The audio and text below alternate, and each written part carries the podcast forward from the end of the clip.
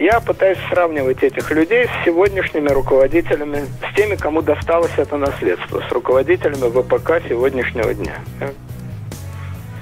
Я даже не о том, что они воры. Просто самые примитивные воры. И даже не о том, что эти люди, ну, международный журналист Рогозин, просто вообще ничего не понимают в том деле, которое ему поручено. Речь не об этом даже. Просто другая система ценностей, другая система отношений.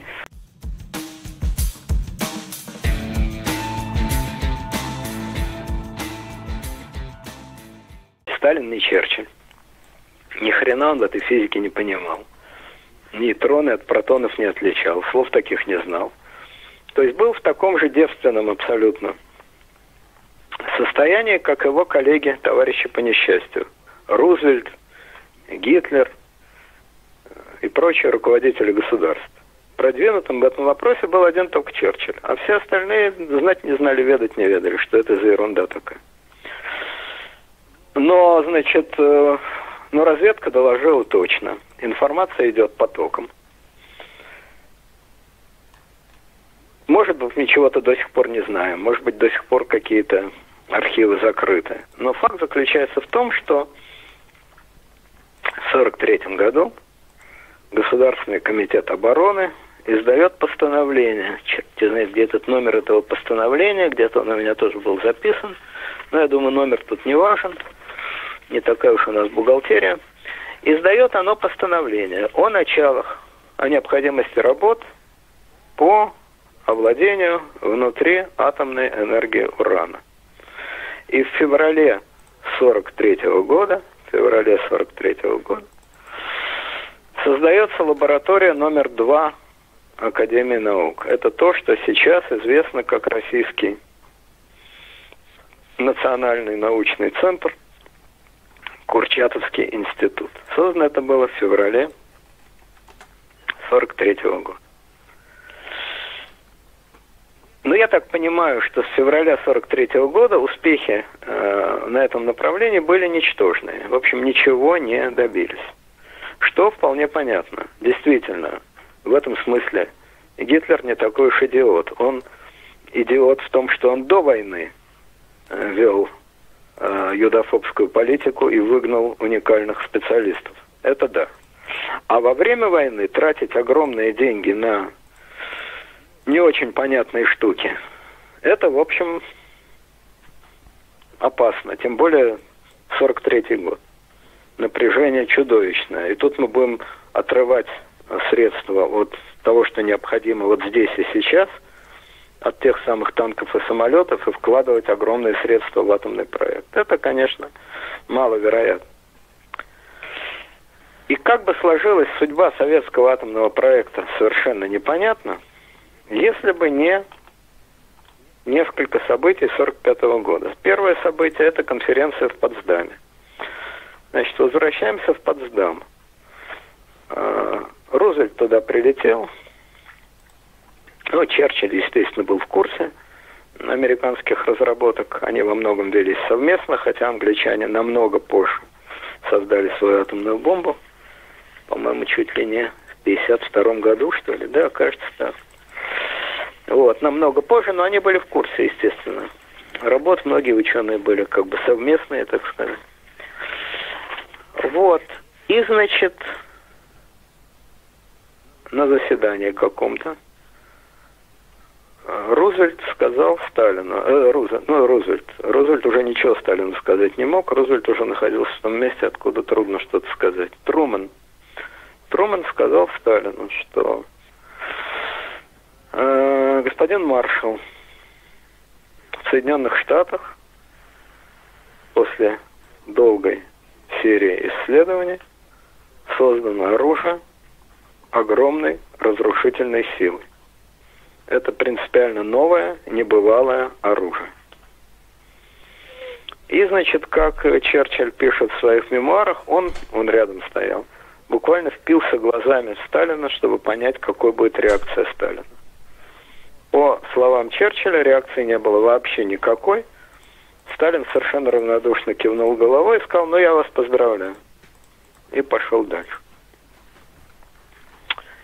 чего Черчилль и Трумэн сделали вывод, что он просто ничего не понял в том, что ему сказали. Понял он что-то или не понял, дело неясное, но 6 августа 45 года, да, 6 августа, по-моему, 6 августа, 6 августа он уже все понял, и весь мир все понял, потому что 6 августа была сброшена бомба под названием «Малыш» на Хиросиму. А вторая бомба «Толстяк» была сброшена через несколько дней на Нагасаки. И извиняюсь за такую плохую литературу.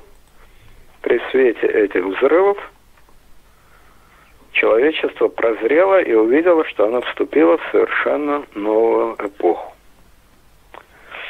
Значит, э, различаются там оценки количества погибших. Вроде бы в Хиросиме погибло сразу около 80 тысяч человек. Но с учетом тех людей, которые заболели лучевой болезнью и болели еще многие десятки лет после этого, в целом японцы оценивают количество отложенных смертей всех смертей где-то в 400 тысяч. Вот вам, кстати, одна из загадок японской национальной психологии. Ведь, казалось бы, после такого дела японцы должны американцев просто ненавидеть. Да, был Перл-Харбор, где убили 2400 американцев. Но все-таки считай, во-первых, 2400 это не 400 тысяч, это раз. А во-вторых, все-таки на войне как на войне. Считается, что убивать военных это неприятное, но обычное дело. А вот так одним махом уничтожить 70 или 80 тысяч мирных людей и обречь на смерть еще сотни тысяч людей, это дело уже совсем другое. Это уже, как говорится, пахнет иначе.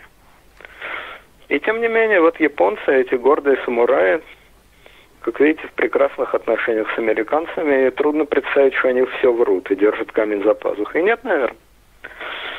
В общем, Восток дело тонкое, понять его сложно.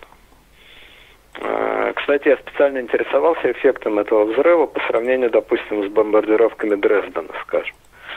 А бомбардировки Дрездена дико распиарены. Там вот Курт Ваннигут постарался, накатал свою бойню номер шесть.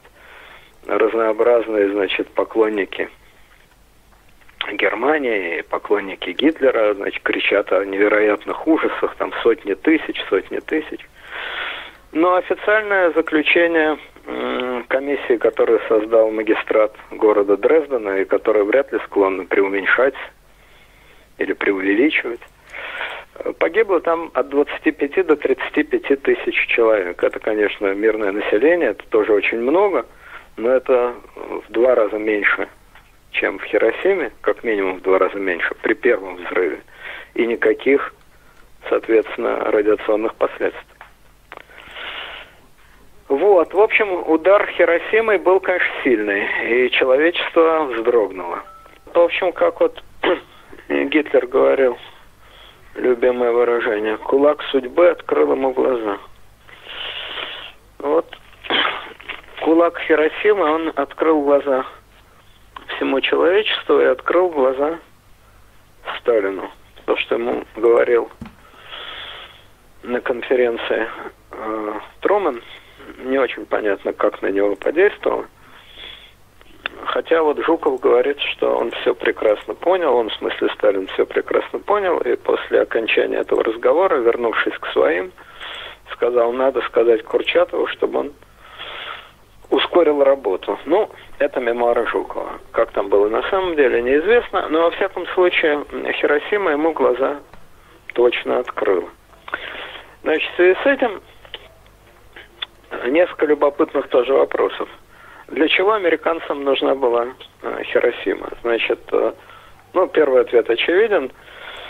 После этого японцы вскоре капитулировали. Значит, э, американцы щадили жизни своих солдат. Логично. Ответ номер два. Взрывной волной, ударной волной Труман вышиб дверь так сказать, дверь 20 века, вышел дверь 20 века и перевел время вперед. Америка вломилась на этой ударной волне. В 20 век, хоть и хронологически не точно, но начался отсчет нового века. Вломилась вместе с дверью, как говорится. Дала понять всем, а все это означало Сталин, потому что больше никого не было. Конкурентов никаких больше не было. Дала понять всем, кто отныне в доме хозяин. Тоже логичный ответ. А вот интересно, что было бы, если так вот альтернативная история. Что было бы, если бы Труман Сталину ничего не сказал и никаких взрывов в Хиросиме бы не было, в Хиросиме, в Нагасаки. Не применили бы ядерное оружие. Испытали, но не применили. Значит, э, японцы были в безнадежном положении абсолютно. Они воевали с Китаем, с Соединенными Штатами, ну, Англия тоже, значит, им объявила войну, но от Англии там, естественно, никакого толку не было. А вот Китай и Соединенные Штаты, да, они им во время, как раз, по-моему, во время Потсдамской конференции предъявили ультиматум, они, в смысле США и Китай, что Япония должна капитулировать, иначе они сотрут ее с лица земли. По-моему, там какие-то такие вот выражения звучали. Японцы надеялись на Советский Союз. Но, разумеется, не на помощь Советского Союза. Об этом речи быть не могло. Но на посредничество в переговорах с теми же самыми американцами и китайцами. Почему надеялись? Ну, потому что японцы повели себя по отношению к Советскому Союзу в высшей степени благородно. В 1941 году они не нарушили договор. А, значит, договор, по-моему, был взаимной безопасности или о ненападении, договор о ненападении с Советским Союзом они не нарушили, хотя если бы они его нарушили в 1941 году, все было бы кончено. Понятно, что два фронта, западный и восточный, с немцами и с японцами, это была бы катастрофа. Этот договор, этот договор назывался «Пакт о нейтралитете» между СССР и Японией. Пакт о нейтралитете. Ну вот. Советский Союз и немцев в 1941 году выдержал на пределе. А если бы с тыла ударили японцы, то все, конечно. От СССР бы просто ничего не осталось. Итак, если кто-то и был союзником СССР в 1941 году, то отнюдь не американцы и англичане, которые просто ничего не могли сделать. Подписали всякие бумажки, сказали всякие слова, но реально ничем помочь не могли. Реальная помощь началась только в 42 году, это очень скромная, она развернулась там к 43 году. Вот. Реальным союзником была, конечно, Япония, которая спасла СССР. Почему они не нарушили этот пакт? Это другой вопрос. Гитлер ли на них мало давил?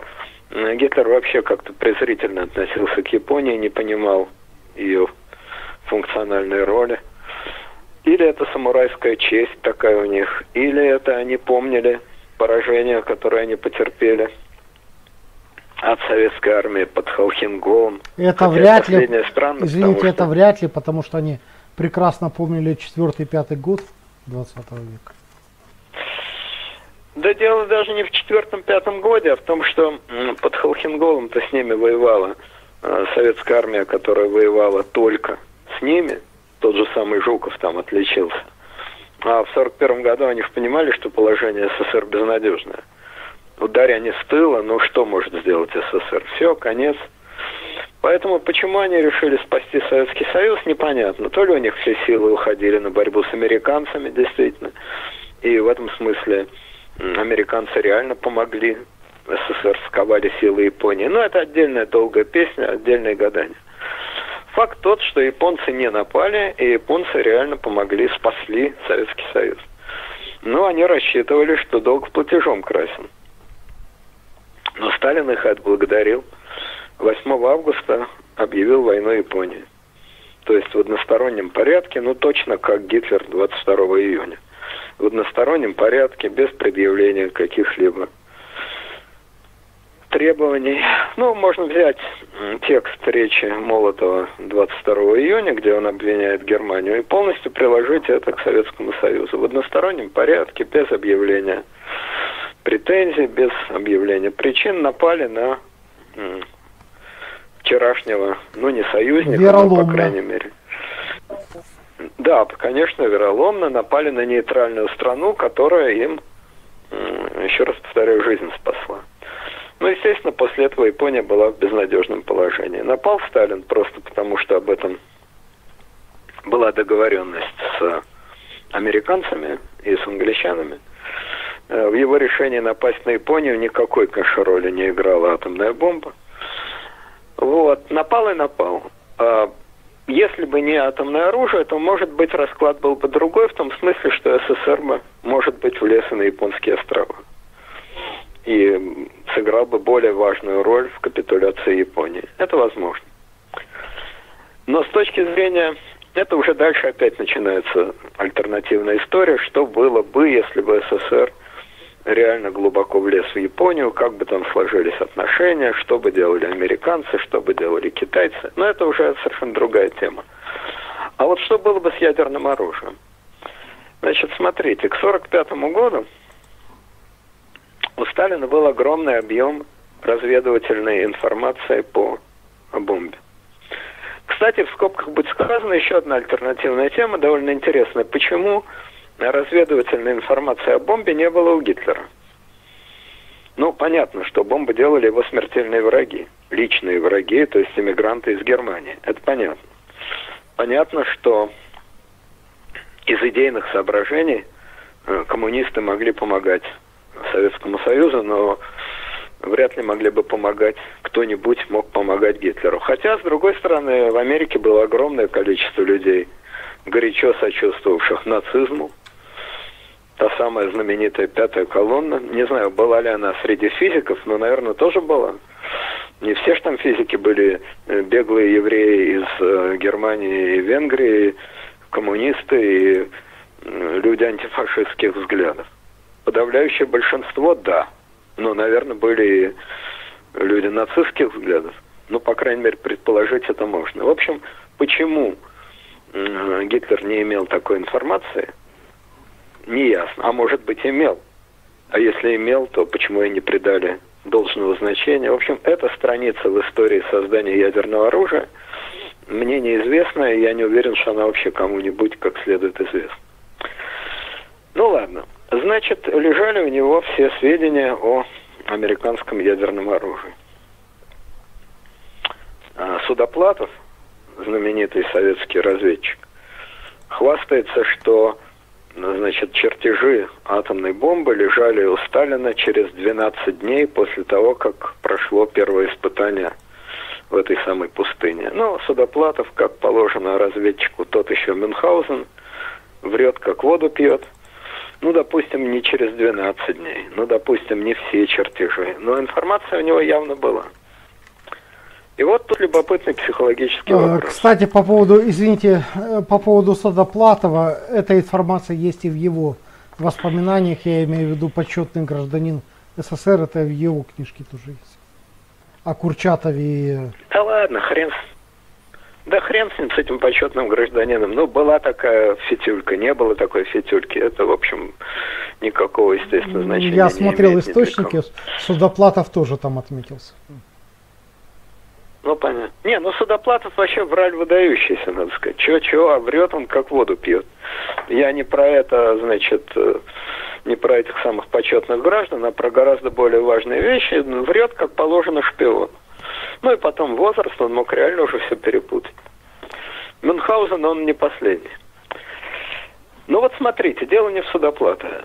Дело вот в чем. Вот у Сталина лежит информация о атомной бомбе чертежи, расчеты, там все такое прочее.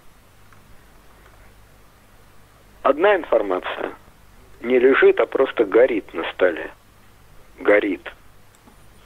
Потому что он знает, что это такое. Как и весь мир. После Хиросимы он узнал твердо, что это такое. Он не Черчилль, ни черта в физике он не понимает и не должен понимать это, в его обязанности не входит – но что это за игрушка такая, он узнал раз и навсегда. И на этом деле малость сдвинулся, что опять же вполне естественно. Потому что такая игрушка – это уже перебор. Не иметь такую игрушку – это все невозможно. Другая ситуация. Да, у него на столе лежат все эти чертежи, все эти расчеты. И что? Макулатура какая-то. Ну, сделали они какую-то там бомбу. Ну и что? Ну, провели они какие-то там испытания в какой-то там пустыне. И что? Почему это событие должно быть в главном фокусе его внимания? Война закончилась. Советский Союз раздолбан очень основательно. Стоит проблема, на что тратить довольно ограниченные ресурсы, которые у страны есть.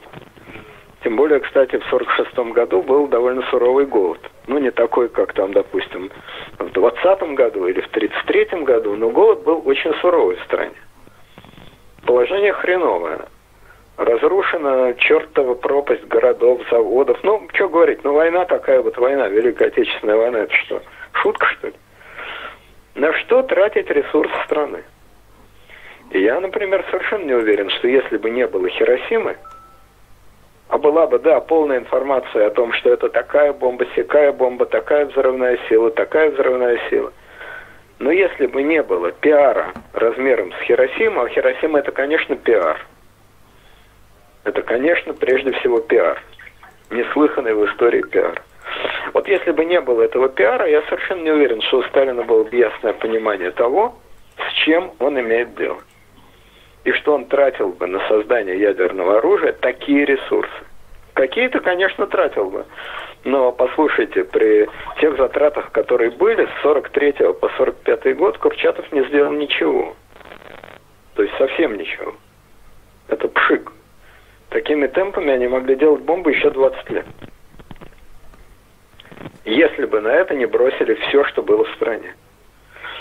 Вопрос. Так что бы выиграли американцы от такой скрытности? Что бы они потеряли, понятно. Они бы потеряли вот этот невероятный пиар. Это ощущение, что они отныне господа Вселенной.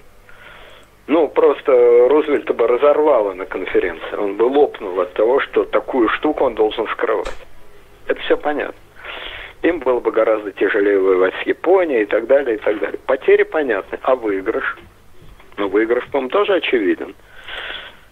Если Советский Союз не торопится делать бомбу, а будет делать ее не к 49-му, а к 59-му году, то американцы за это время могли бы наклепать, будучи полными монополистами, не 4 года, а там 15 лет, могли бы наклепать этих бомб несметное количество, что они, кстати, и делали. Количество бомб, я сейчас скажу, росло просто гиперболически, как-то вот по гиперболе. Но главное, что они были бы монополистами в этом деле. И если бы им пришла такая фантазия, то в минуту жизни трудную, как монополисты, они могли бы ставить любые ультиматумы. А почему не пришла? Советскому Союзу. Леонид Александрович. Почему они а, кому не пришла? Американцам, почему они не ставили свои требования э, в Европе? Почему они не мешали Советскому Союзу сделать Варшавский блок и так далее? У них было 4 года. Вот сейчас я об этом и поговорю. Значит, я просто хочу, это вот э, как раз и есть тема. Я просто хочу сказать следующее, что в случае скрытности, то есть скрыть испытание бомбы невозможно. Скрыть производство невозможно. Но психологически скрыть эффект от бомбы, в общем, скрыть, что это такое – вполне было можно, если бы они ее не бросили на Хиросиму. И в этой ситуации Советский Союз бы гораздо медленнее делал ядерное оружие. Гораздо медленнее. Это совершенно очевидно. Какие бы из этого могли быть последствия, сейчас попробуем эту альтернативную версию обсудить. Значит, тем не менее, произошло то, что произошло. Бомба была испытана. Значит, 7 августа она упала на Хиросиму. Сталин приехал 8 августа, кстати.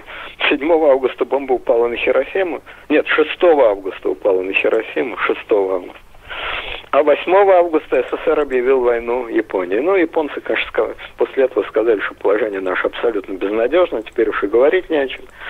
И капитулировали. До этого у них была надежда, слабенькая, но надежда, что СССР не только не выступит против них, но станет посредником в переговорах с американцами и с китайцами. Ну, вот таким посредником он стал. С Японией было покончено. Теперь как развивались события дальше в Москве?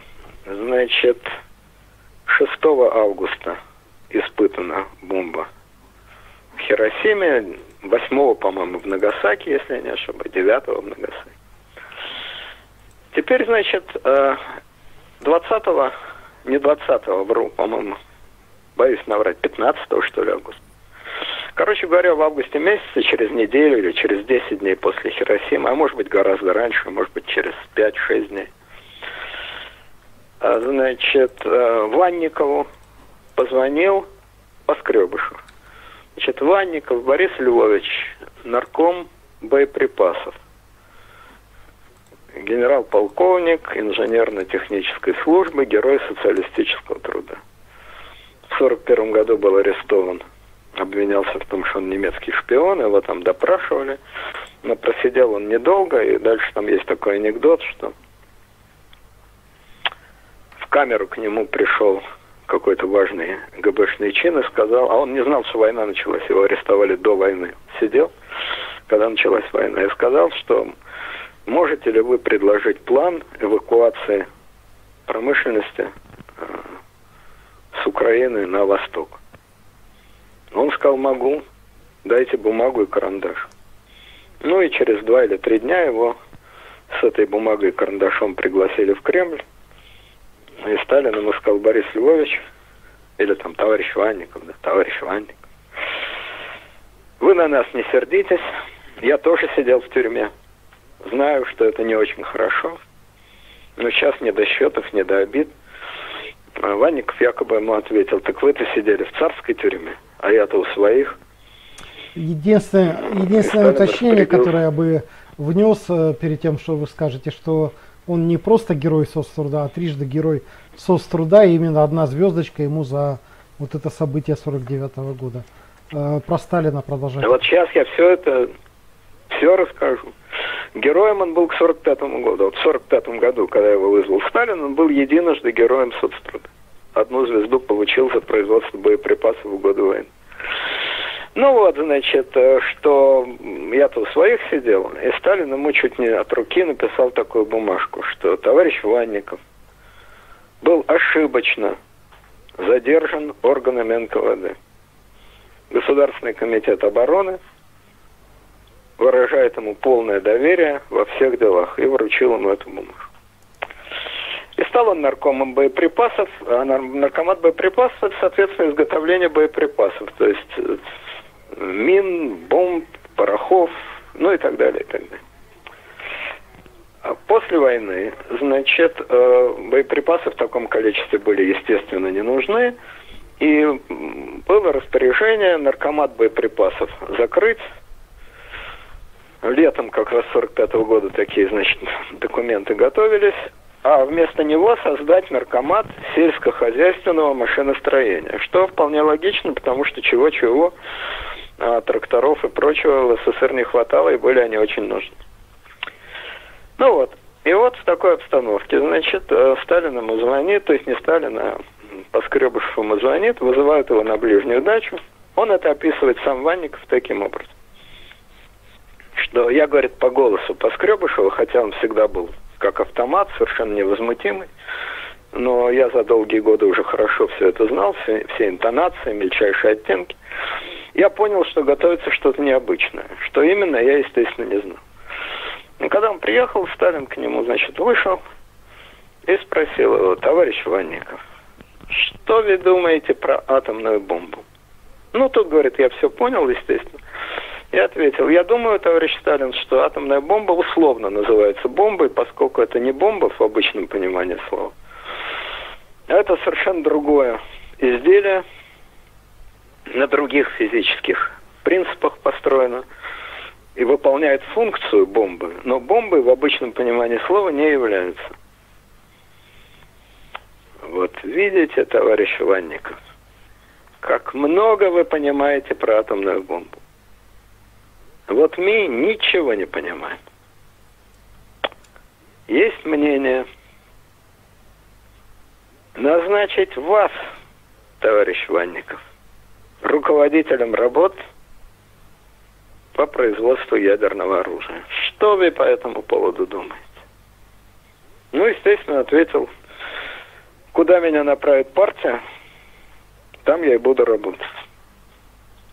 Хороший ответ. Как вы думаете организовать эту работу? Создадим специальный наркомат? Нет, товарищ Сталин, я думаю, что это дело межотраслевое, специальный наркомат с этим не справится. Я думаю, что надо создать специальное ведомство, которое будет заниматься только этим вопросом. А вот товарищ Берия предлагает делать это внутри НКВД. Что вы об этом скажете? А у него с Берия, хотя он и сидел в тюрьме, были очень хорошие отношения. За годы войны Берия курировал этот самый наркомат боеприпас. Он пишет, мне стало неприятно, но я сказал, я в данном вопросе с товарищем Берия согласиться не могу. А вот мы его и послушаем. Он тут неподалеку. Не возражаете, если он зайдет? Значит, зашел Берия, вот они втроем. Ну вот, говорит, товарищ Ванников не считает, что это надо делать в НКВД. Как вы думаете? Ну, в общем, дальше у них пошла некая такая полудружеская перепалка. И в конце концов приняли они такое решение, что будет создан специальный комитет при Совете народных комиссаров, при Совете министров. Председателем этого комитета будет Берия. А рабочим органом, который все будет делать, будет специальный орган под названием Первое главное управление Совета министров СССР. И начальником этого первого главного управления будет Ванник. После чего, в заключение приятной беседы, Сталин повел такую речь. А как, кто будет возглавлять всю научно-техническую часть? Курчатов у нас работает – но там нужен еще, мы считаем, кроме Курчатова, научно-технический совет, который будет возглавлять все это. Кого поставить во главе совета? Йоси. Но он стар, и его не любит Капица. Капицу. Но Капицу не любит Курчатов. Алиханова – но другие физики будут возражать. Как вы думаете, кого поставить? Ну, Ванников говорит, что я подумал и сказал, что я недостаточно знаю физиков. Надо посмотреть, кто из физиков пользуется наибольшим авторитетом, против кого они будут возражать. Но я не думаю, что в деловых отношениях кто-то станет возражать, делать слишком важное. Дело важное, товарищ Ванников. Дело очень важное. Мы тут подумали, посоветовались. Политбюро предлагает назначить вас председателем научно-технического совета. Что вы думаете об этом?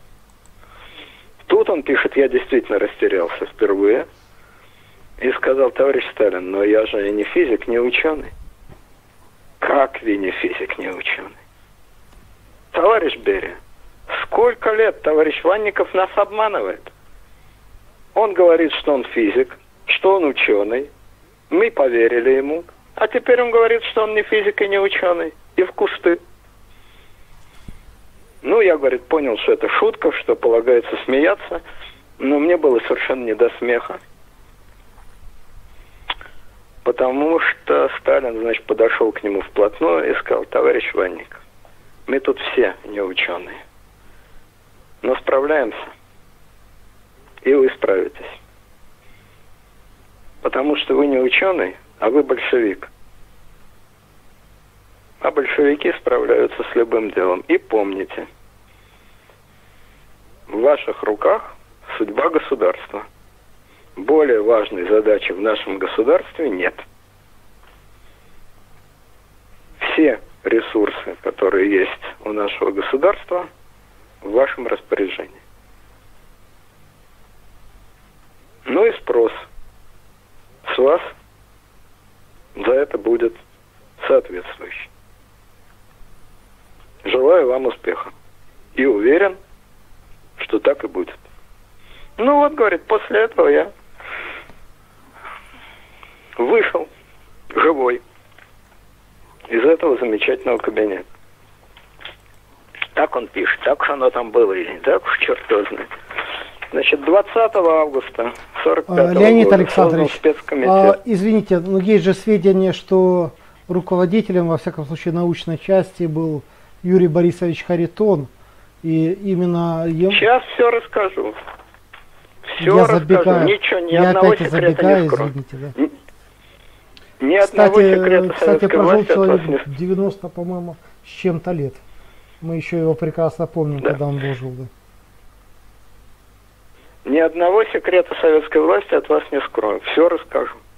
Все, что знаю, все расскажу. Значит, 20 августа 45 года постановлением, естественно, совсекретным м, Госкомитета обороны образован спецкомитет. Председатель Берия, члены комитета Маленков, Вознесенский, Ванников, Завинягин. Завинягин это э, генерал-лейтенант НКВД, который командовал строительством Норильского комбината. Курчатов, Капица, Махнев. Махнев это начальник секретариата Берии, через которого все документы шли. Первухин. Первухин министр нарком химической промышленности. 27 августа образован технический совет. Председатель Ванников, члены Алиханов, это физик-академик. Вознесенский, не тот Вознесенский, который э, в спецкомитете, который был зампредом Совнаркома, и которого расстреляли в 50-м году, а другой Вознесенский, член-корреспондент Академии наук, специалист по гидромашиностроению. Но это один из методов разделения изотопов, который тогда применялся. Он скоро умер, кстати, Вознесенский. Не метод, а Вознесенский. Тот же самый Завинягин, Йоффе, тот же самый Капица, Кикоин, Курчатов, Махнев тот же самый и Харитон. Вот научно-технический совет. Йоффе в нем активного участия не принимал, и вскоре по ходу антисемитской кампании был вообще от этих дел устранен, а потом и снят с директоров физико-технического института.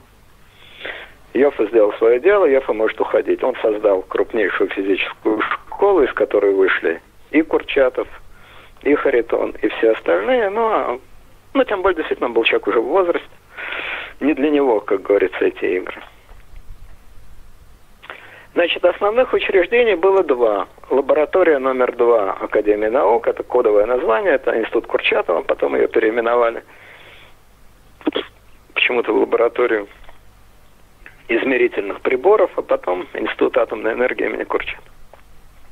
И тогда же в 46 году, э, в 45 году было создано КБ номер 11 значит, в городе, закрытом городе Арзамас-16. Это вот КБ номер 11, это и была организация, которая непосредственно делала сначала атомную бомбу, потом водородную бомбу. Главным конструктором этого КБ был как раз ваш любимец Юлий, Харитон Юлий Борисович. Юрий Борисович. И возг- Да, Юрий Борисович. И возглавлял он это самое КБ в качестве сначала главного конструктора, потом директора, потом научного руководителя и так далее, и так Ну, далее. это до уникальная личность, он 92 получил года. доктора наук в Англии, по-моему. В 19, что ли, лет, Он там, работал в совсем в Кембридже. юном в- возрасте. Он действительно работал в Кембридже у Резерфорда, но он не был из любимых учеников. Любимым учеником Резерфорда из числа русских был Капица. Капица, кстати, скоро из этого дела вышел со скандалом, с грохотом, потому что сочинили дурацкую байку, что Капица был идейным противником ядерного оружия. Идейные противники ядерного оружия могли быть на Западе. Вот Бор мог быть идейным противником ядерного оружия. Ну, Капица это совсем не масштаб Бора ни по каким параметрам, а главное, он жил в Советском Союзе. Попробовал бы он быть чего-то там идейным противником. Нет, дело было совершенно не в этом, а дело было в двух вещах. Во-первых, Капица, который все время писал Сталину непосредственно, а, был противником того метода работы, который избрали с самого начала. А метод был копировать американскую бомбу как можно скорее. Капицу это категорически не устраивало. Он был блестящий экспериментатор, который считал, что мы создадим свою бомбу.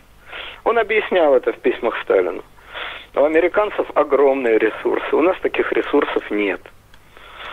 Американцы за это время уйдут вперед, а мы будем их только догонять. Нам надо искать свой метод решения этой проблемы, который будет гораздо более дешевым и приведет к более быстрому результату. Ну, естественно, что это Сталина категорически не устраивало, потому что ему было плевать на научные амбиции и научные интересы Капица. Ему нужно было срочно получить бомбу с гарантией. С гарантией. У американцев получилось, значит, идя их путем, мы получим. А чего там, каких там дров наломает Капица, какие у него там будут эксперименты, что у него там получится, что у него там не получится, это гадать надо. Гадать нам некогда, нам делать надо. Это первое. Второе, у Капица не сложились отношения с Берией. И он написал Сталину известное письмо, где он говорит, что я, конечно, уважаю товарища Берия как человека энергичного, но он абсолютно неграмотен, ничего не понимает в физике и все время рвется командовать. А дирижер должен не только палочкой махать, но и ноты уметь читать. Ну, понятно, что обычному человеку такое письмо стоило бы головы. Ну, вот Капица, ничего мы не сделали, просто сняли его, выгнали из этого спецкомитета, сняли с директоров института. Он возглавлял такой институт физических проблем Академии наук. Сняли его с директоров института и отправили ссылку, так сказать, в домашнюю лабораторию. Кстати, здесь самое, самое место, по-моему, пос... будет вспомнить, что Петр Капица, который спасал Ландау, он Ландау все-таки участвовал в этом проекте, причем играл далеко не последнюю роль Лев Давыдович в этом в 40-х, в конце 40-х годов. Такое переплетение да. всего. Дело в том, что Дело в том, что капицу-то сняли, а институт-то вот этого никуда не делся. Директором института назначили Александрова Анатолия Петровича, который потом стал президентом Академии наук и директором Курчатовского института. И институт резко переквалифицировали э, со всех проблем, которыми он занимался. Занимался он проблемами физики низких температур, занимался он проблемами производства искусственного кислорода. Вот это Капец очень удачно делал. Вот, бросили его четко на атомную проблему. И Ландау, который в институте возглавлял теоретический отдел, был брошен тоже на ядерную проблему. А, кстати сказать, Ландау был один из тех немногих физиков, которые ненавидели Сталина, ненавидели советскую власть, и который категорически не хотел работать, но делал это из-под палки. И интересно, что Сахаров пишет, что в 1953 году, когда Сталин умер, значит, он встретил на объекте Ландау, и Ландау сказал, все, теперь я ухожу. А, значит, Сахаров спросил, почему. Тут, говорит, Ландау на меня посмотрел молча и сказал, не нравится мне это дело. А Сахаров опять спросил, почему. Ну, на это, говорит, Ландау мне ничего не ответил. На глупые вопросы он вообще не имел привычки отвечать. Он считал, что если человек задает идиотские вопросы, то... Да, с дураком говорить, сам дураком окажешься. Он повернулся и ушел. И он действительно очень быстро из... Теперь я не боюсь, теперь я ухожу. Остальные физики таких крамольных мыслей не имели, а работали не за страх, а за совесть. Значит, да, и вот э, практическая работа велась э, в этом самом КБ-11, э, который находился в закрытом городе Арзамас-16. Кстати сказать, э, совершенно возмутительная история, что этот институт, он остался, я говорю, что Харитонова возглавлял формально до 92 -го года, когда ему 88 стукнуло, а фактически до самой своей смерти, а умер он в 96 году, ему было 92 года. Это уникальная, конечно, ситуация, и этот институт не носит имя Харитона. Несколько раз обращались сотрудники, почему-то не присваивают это имя. Какая-то да? причина, понять невозможно. В Арзамасе, да. Но сейчас это Саров, угу. город Саров. Федеральный российский ядерный центр. Есть такая версия, но я не особо в нее верю, но черт нет, и такое может быть, что поскольку Саров это место, э, значит, святое, Саров, там, значит, ну, Сарова, пустынь, какой-то да. святой, я честно сказать. Да, да, да, да, да. то попы категорически против того, чтобы присвоили имя Харитона. Чем он не угодил, Ну, непонятно. понятно он же, был пунктом, атеист. пунктом. Шестым пунктом в паспорте или какой там пункт был уже? А, он еврей, да. Харитон еврей. Он э, атеист, но это, как говорится, не мешало э, при Сталине, не мешало держать его во главе этого дела. Так что, ну, может быть, такие соображения. Я не знаю, в чем тут дело, но факт остается в том, что это, конечно, совершенно глупейшее и несправедливое решение, тем более, что уж если кто-то реально э, заслуживает такого присвоения. В связи с этим можно пару слов сказать о кадровой политике Сталина и Берии в этом вопросе. Она довольно интересная. Значит, кто непосредственно возглавлял работу по атомной бомбе? Значит, вот уже назвали Харитона. Значит, еврей, беспартийный, отец, член кадетской партии, журналист, сбежавший из Советского Союза, сбежавший недалеко, в Прибалтику арестован во время оккупации Прибалтики советскими войсками и погиб в ГУЛАГе. А, значит, э, ну, я перечислю еще несколько физиков, которые там работали. Арцемович, дворянин из дворянской семьи, беспартийный. А, значит, Курчатов, кстати, когда начал эту работу, тоже был беспартийным. Зельдович. Ну, по фамилии понятно, еврей, без партии. Выдающийся ученый, кстати. Да, считается физик не хуже Ландау, физик теории. Но самое замечательное, это, конечно, да, Ландау. То же самое, беспартийный, то же самое, еврей. Арестован в 1937 году по обвинению в террористической, троцкистской контрреволюционной деятельности. Чудом не расстрелян, благодаря письмам Капицы. Своих антисоветских взглядов даже в 40-е годы не скрывал. Уникальный случай арестован был, можно сказать, за дело. То есть, естественно, никакой террористической деятельностью он не занимался. А вот листовки э, против Сталина, против фашизма, который представляет Сталин, и за возвращение к подлинному ленинизму, это все подлинные листовки, которые Ландау писал. В Советском Союзе фашистский строй, угнетают рабочих, товарищи рабочие. Ну, в общем, вот все в таком роде. Как его не расстреляли? Ну, тогда ведь как? За липовые дела расстреливали, а за подлинные... Да подлинных-то и не было. Может быть, дело Ландау вообще единственный в своем роде. Там Игорь Евгеньевич физик-теоретик из Физического института Академии наук, впоследствии лауреат Ленинской премии. Игорь Евгеньевич там немец, активный меньшевик, активный меньшевик, делегат первого съезда Советов в 17 году от меньшевистской партии. Брат расстрелян в 1937 году как немецкий шпион. Троцкист, террорист и так далее, и так далее. Отец во время войны находился в Киеве, сотрудничал с немцами. Ну, там сотрудничал, это условно сказано, но что-то он там в водопроводе ковырялся. В общем, какой-то инженер занимался водопроводными делами. Естественно, беспартийный. Вот такие кадры, вот такие кадры делали бомбу. И абсолютно никого это не смущало. И это было не какое-то исключительное Леонид явление. Александрович, если мы, если мы даже Ванникова вспомним, который во главе всего этого стоял в большой степени, он же что же был не самых чистых крови, насколько я понимаю. Да, Ванников, При этом имел кучу орденов фамилию Ленина Ванников, и три, гер- три ге- звезды героя. Ну, это для физиков три звезды героя, это Да. Ванников, обычно ге- несмотря на свою фамилию Ванников, действительно тоже еврей, но Ванникова как бы евреем уже никто не считал, потому что он уж до такой степени э, свой-пересвой, что это как бы уже даже и не считалось.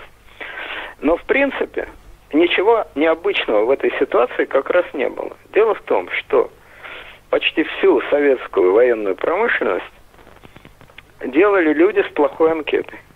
Туполев сидел и самолеты делал в шарашке. Королев сидел, чудом вообще спасся, должны были расстрелять. И работал в шарашке. Глушко сидел, должны были расстрелять, работал в шарашке. Был такой радиотехник Минц, три раза сидел. Рецидивист из рецидивистов. Ну вот. Почти все эти люди были, кстати, беспартийные. Берг такой был академик. Радиотехник, создатель Центрального научно-исследовательского радиотехнического института. Швед по национальности. Сын царского генерала. Причем не просто генерала, а генерала от инфантерии.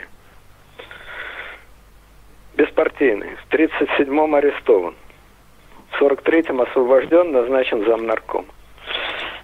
О чем это говорит?